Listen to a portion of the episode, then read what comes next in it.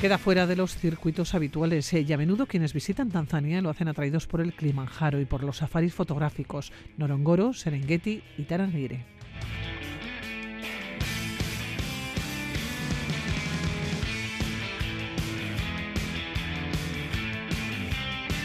Son puntos fascinantes e imprescindibles, imperdibles. Pero esta tierra, para nuestra invitada tierra del África más africana, contiene otros paraísos por descubrir.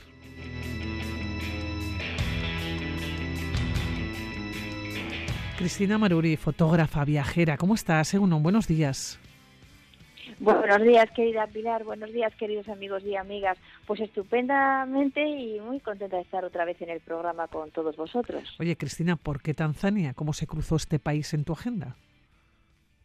Mm, bueno, mm, eh, me gusta mucho África. África todavía conserva eh, pues esa naturaleza que nos envuelve y que bueno que ya hemos extinguido hemos devorado muchas otras zonas del planeta. Y Tanzania pues eh, a veces voy tras las huellas de los grandes escritores. Estuve en, en Kenia eh, tras las huellas de Karen Blixen. Y ahora quería ir un poco suena muy poético y muy pero bueno como soy escritora me permito estas licencias detrás de las huellas de Ernest Hemingway no y entonces pues uno de mis sueños era ver las nieves eternas del Kilimanjaro entonces fui a cumplir mi sueño. Eh, ¿Las viste?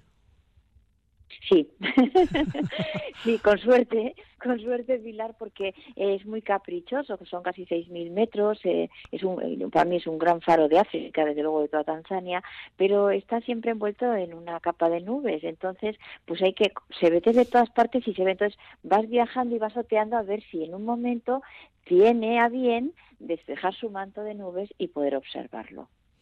Hablamos de un país, eh, Tanzania, con muchos puntos fascinantes e imprescindibles. Tú ibas con los días contados. ¿Dónde fuiste no? y cómo hiciste ese recorrido? Sí, bueno, yo por, por tema, pues como todo nos pasa hoy en día, temas familiares, temas de trabajo, siempre voy con el, tiempo muy medido. Entonces, la forma que tengo de viajar y de, estrujar al máximo estos viajes es eh, contratando agencias en destino que me permite tener muy buenos guías, muy conocedores sobre el terreno y también economizar el viaje, porque me evito un montón de de, intermediarios, ¿no? y dejo el dinero también en el, en el país. Y en el país, a mí eso me parece muy importante de, poder. Y, y, entonces, bueno, pues eh, un poco te lo hacen a la carta, ¿no? Como tengo poco tiempo y pocos días y tal, digo, ¿qué, qué es lo que quieres ver?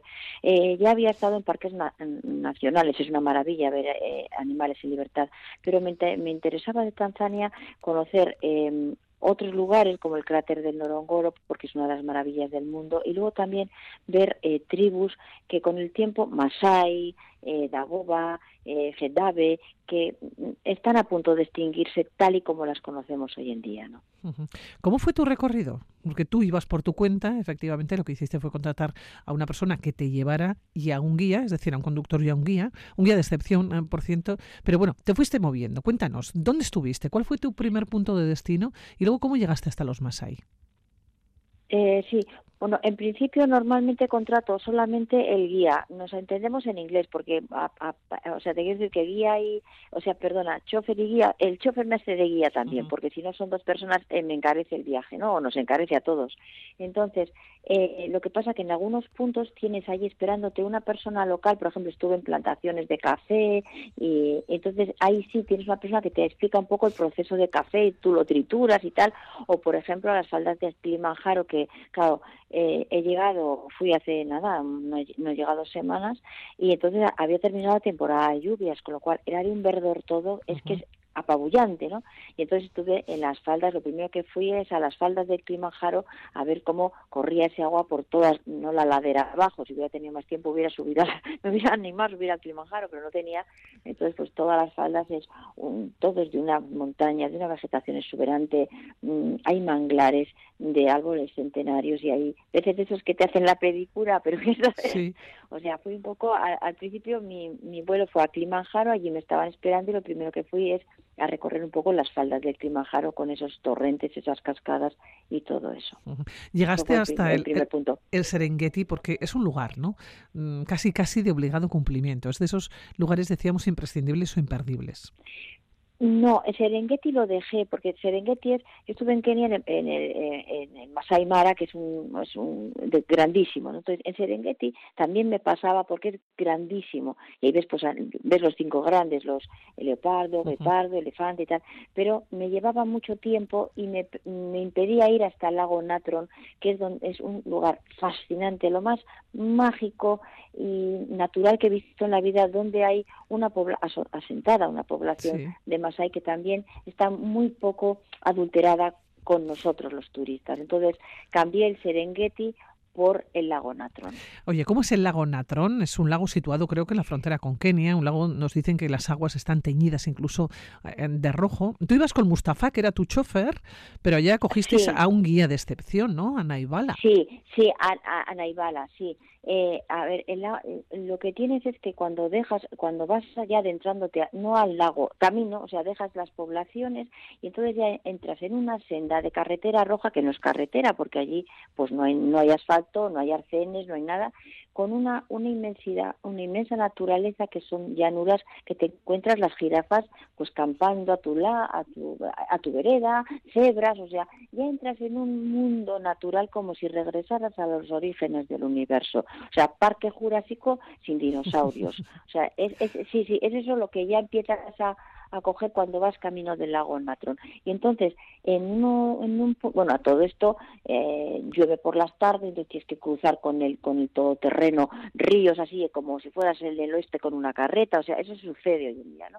Y luego, el, sí, efectivamente, el Mustafa era amigo de, de Naibala, que es el jefe de la tribu de los Masai que se asientan en los alrededores del lago Natron. Entonces, me llamó la, desde luego, eh, lo que me llama la atención y me fascina y me, parece un milagro absoluto es que con personas que no has visto nunca, que posiblemente no vuelvas a ver, tan distantes en todo, en cultura, en religión, en, en, lugar, en costumbres, en tradición, y sin embargo, cuando el ser humano es bueno, se da esa, esa simbiosis, esa cercanía que, que te da exactamente igual que nada sea parecido porque conectas con el género humano porque es un hermano para ti. No sé si me he sí, explicado. Sí, perfectamente. Cristina, yo creo que nos cuentes que cuando precisamente os encontráis con Naibala, os lo encontráis en el camino, ¿no? Vais a buscarle para que os meta, os lleve de, de, lleno, ¿no? Al destino. Eso es, eso es. Entonces a mí me llama la atención cuando, cuando le veo, porque claro, descubro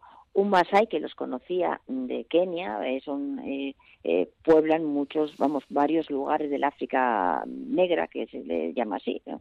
Entonces, pero claro, tiene su ropa característica de cuadros rojos y blancos, la tiene como, como modernizada, no son las típicas mantas rojas y tal que yo conozco. Y luego también se, se rodea de unos avalorios, de unas los masai también tienen esos collares característicos, esas cuentitas de colores, pues también sus avalorios, para dar un poco a conocer que él es el jefe de la tribu por elección de la tribu, de tal y tal y tal, porque bueno, pues ayuda a la tribu y tal igual, pues también son unos avalorios modernos. Y me llama también la atención, hay varias cosas, las chancletas que no había visto jamás, son unas chancletas que hacen los propios masáis que, que están, ríete tú Pilar y queridos oyentes de que hablemos nosotros de que reciclamos y que somos, están hechas con pedazos de rueda de ciclomotor. Cortan la rueda de ciclomotor y eso es la base de la chanqueta donde apoya la planta del pie y luego con uno, con cuero de sus vacas porque los masai son nómadas y, y tienen este, muchísimo ganado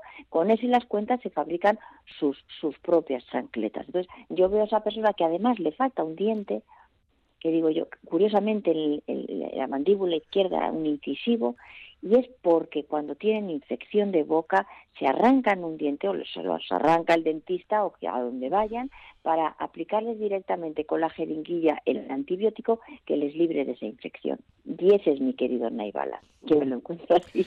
y que somos grandes amigos, claro. Claro, con Naibala. ¿Cómo te comunicabas con él? Porque Naibala hablaba inglés. en inglés. Sí, sí. Tenemos una percepción equivocada de que solo hablamos inglés nosotros. En, en África, desde chiquitines, son bilingües o procuran ser bilingües. Entonces, los niñines, con cinco o siete años, los masai a los dos años tienen pequeñas escuelitas en las aldeas que intentan llevar a los niños desde los dos años y lo primero que hacen es enseñarles a leer, a escribir, a sumar, a restar y inglés. Con lo cual habla mucho mejor inglés que nosotros, cosa que no tenemos esa percepción. Oye, Cristina, fuiste con Naibala y con Mustafa, llegaste hasta el lago Natron. Yo decía un lago cuyas aguas están teñidas de rojo, que está situado en la frontera con Kenia. ¿Cómo es ese lago? Y también cuando vas por el camino, cuando miras por la ventana, ¿no? Eh, ¿Qué estás viendo? Mm, mm, pues mira, yo cuando miro por la ventana, lo que primero vamos votando porque no hay carreteras, luego veo una, una inmensa naturaleza que me sobrecoge porque es que no hay nada, o sea, no hay casas, no, no hay tendidores eléctricos, no hay nada. Hay de repente una jirafa o dos o tres que, se, que comen de un árbol, de repente dos o tres cebras allá a lo, a lo lejos, una pista de tierra roja, roja, roja, y de vez en cuando me paran pues porque hay un cráter. Hay, igual que en Uganda, a mí me llama la atención, está lleno de lagos, o sea, el país, y lleno de cráteres. Otra idea que a veces tenemos preconcebida, que es que África es un secarral. Pues no, lamentablemente a lo mejor nuestro país hoy en día, si seguimos así, va a convertirse en un secarral. Pero en estos lugares, con seis meses de lluvia, es que el verdor es apabullante. Entonces me paran y me encuentro un cráter brutal fascinante que se puede ver en cuelgo muchas cosas en las redes sociales y allí veo a las Masai con sus sabalorios tratando de vender o tal, con sus grandes dientes blancos, siempre sonrientes, aunque no hayan comido ese día más que el caldo de unas mondas de patata, ¿no? Entonces, eso es lo que yo me encuentro, ese, ese paraíso natural que nosotros del que nosotros carecemos, porque vivimos en urbes y porque un árbol para nosotros ya empieza a ser un privilegio. Claro, te has encontrado con la tradición, con las costumbres, era probablemente lo que tú buscabas también, con los masáis, con las masáis, cuidando algunos de su ganado y, y, otros en este caso, como bien decías, ¿no? con sus avalorios, con sus cuentas, intentando vender. Tampoco sé muy bien si en ese camino se encuentran con mucho personal que les compre. No, no, no, no, no hay nadie. Además, que es, es yo, por ejemplo, en el lago Natrón estaba sola. O sea, yo fui al lago Natrón y me acompañaba Mustafa, me acompañaba eh, el lago Natrón tiene unas aguas no, no precisamente rojas, es una especie de, eh, eh, son rosas más bien porque están llenas de flamencos, flamencos blancos y flamencos rosas. Me recordó el lago Nakuru en Kenia, al que hay una hay unas escenas en la película de Memorias de África de Karen Blixen que se ponen todos a volar, ¿no? Pues aquí es una cosa parecida, con sus ruiditos característicos, con sus formas de doblar las rodillas inversa, entonces tienes que acercarte muy despacito para que no a volar y verles a ellos en las orillas, ¿no? Y luego también con cuidadito porque la tierra roja pasa a ser lodo, ahora te cuento otra cosa, y entonces puedes resbalar. Entonces yo, Naibala me acerca a los flamencos y veo una extensión que parece un plato, un plato calmo, calmo, calmo, lleno de, de, flamencos y ese es, ese es el lago Natron. Ya la vuelta es cuando se da la voz de que hay un turista porque no hay dos en ese lago Natron, solamente estoy yo con ellos dos y vienen las mujeres con lo que ellas fabrican a ver si yo les compro algo. O sea, no hay nadie. ¿Compraste? Pues mira, te voy a decir, os voy a decir, queridos amigos y amigas, lo que hice. Verás, yo se me colocan como 20 mujeres, mujeres y niñas, adolescentes. La mujer mayor en, en Kenia, en, África, la esperanza de vida es de 50 a 55 años por condiciones higiénico-sanitarias. Eh, son mujeres, eh, allí no hay agua, la tienen que acarrear, no están acostumbradas a nuestra cultura de limpieza con, cuando tenemos los periodos, la, menstruación, en fin, su esperanza de vida es, es muy corta, ¿no? Entonces se me colocan como media luna y se ponen allí con sus, una maravilla de artesanía. Entonces yo lo que hago es, le digo a Naibala, que es el jefe de la tribu, por un lado trato de empoderarle, y por otro lado trato de no seleccionar a ti sí, a ti no. Entonces le digo, mira, Naibala, yo realmente coge lo que quieras de quien quieras. Y entonces a él le doy la posibilidad de demostrar que es el jefe de la tribu, porque es el que lleva el dinero, y la posibilidad de coger ciertas cosas a quien más necesitada esté, porque él sabe qué madre es adolescente y no tiene pareja y tiene un niño a cargo, o qué mujer se ha quedado sin marido y tiene poco ganado. Entonces es así como yo hago el donativo, mi mínimo donativo a las mujeres de la aldea. Leyendo cuentas que el calor y el reloj eh, no dan tregua, eh, te vas, eh, lo haces sin dejar de mirar a tus espaldas porque pocos lugares has encontrado con tanta paz y verdad. Así es, Así es. Es que yo creo que vivimos en, un, en una sociedad que nos, que nos, eh, eh, no es, es que no podemos hacer otra cosa que correr. Entonces no podemos detenernos. Y cuando voy a este tipo de lugares, yo doy las gracias. No son ellos los que me dan las gracias a mí, sino yo a ellos, porque recupero parte de lo que hemos perdido en este camino de aceleración, de civilización y de economicismo salvaje o de materialismo salvaje, ¿no? Entonces esa es la paz, esa, ese reencontrarte con quién eres, con quién, de dónde vienes, y eso lo encuentro en el lago en el lago natural que me gustaría regresar. Oye, un lago rodeado de montañas sagradas y absolutamente eh, mágico. No solamente estaban los masáis, estabas tú en un idilio, también nos cuentas onírico fantástico, ¿no? Casi interminable. Sí, es, es, sí, porque es que aparte de los flamencos, aparte del plato de hay sigue habiendo volcanes que se encapotan con las nubes y a los que ellos ascienden los masai porque tienen todavía ellos tienen su mm, cultura religión muy pegada a la naturaleza no a dar gracias para a pedir que llueva a dar gracias si los ganados no se enferman. Entonces eh, hay volcanes. Hay huellas de hace no sé si son 120 mil años que están contrastadas porque en una época de erupción de esos volcanes los pobladores que debían de ser más grandes porque las huellas tienen mayor tamaño que nuestros pies, van de un lugar a otro y se impregna la lava y está allí las, las, las huellas de engarosero, creo que es.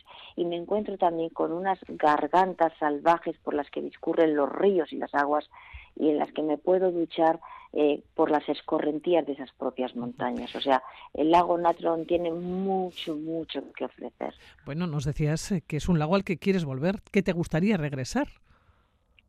Sí, me gustaría regresar pero no solo por el idilio con la naturaleza, sino porque lo mismo que hace un par de años encontré en Uganda y en Kazinga un lugar para poder ayudar y para poder, bueno, pues sacar a, unos niños que estaban huérfanos allí, sacarlos adelante y hoy en día hay un proyecto y un orfanato que se llama Light of Kazinga con Naibala, con Mustafa y con los y con los Masai del lago Natro me gustaría hacer un proyecto turístico sostenible para llevar ciertos recursos sin que ellos tengan que renunciar a lo que son y a cómo viven. Cristina, ¿y seguirás viajando? Todo lo que pueda, todo lo que pueda, porque es una forma de que cada uno tiene unos sueños, una forma de ser y una forma de realizarse en la vida. Y para mí viajar eh, entender, comprender y compartir lo que hago es, forma parte de mi crecimiento y de mi desarrollo. Bueno, pues Cristina Maruri, escritora, fotógrafa, viajera, hoy nos has llevado a Tanzania, nos podrías llevar a muchos puntos del mundo. Hoy nos hemos quedado en este punto de, de África, la tierra del África más africana, nos dices, ¿no? Nos hablas de Tanzania muchos, eh, las personas eh, que lo visitan, lo hacen atraídos, decíamos, por el Kilimanjaro, por safaris fotográficos como el Serengeti, el Norongoro, pero hoy nos has llevado a un lago que no conocíamos, el lago Natrón. Eh, Cristina Maruri, nos vamos a despedir así. Mm, probablemente dentro de, de, escasas fechas volveremos a charlar contigo, que tendrás muchas cosas que contarnos. Así que, Cristina, darte las gracias por atender la llamada de Radio Vitoria y muy buenos días las gracias, Eduardo, y yo siempre a ti, Pilar, al programa y a todos los queridos amigos y amigas que nos están escuchando. Es para mí siempre un placer y contar conmigo para que os lleve a cualquier lugar del mundo en el que haya estado. Un beso muy grande para todos. Lo mismo, Cristina. Buenos días. Buenos días, Pilar. hasta luego. Adiós.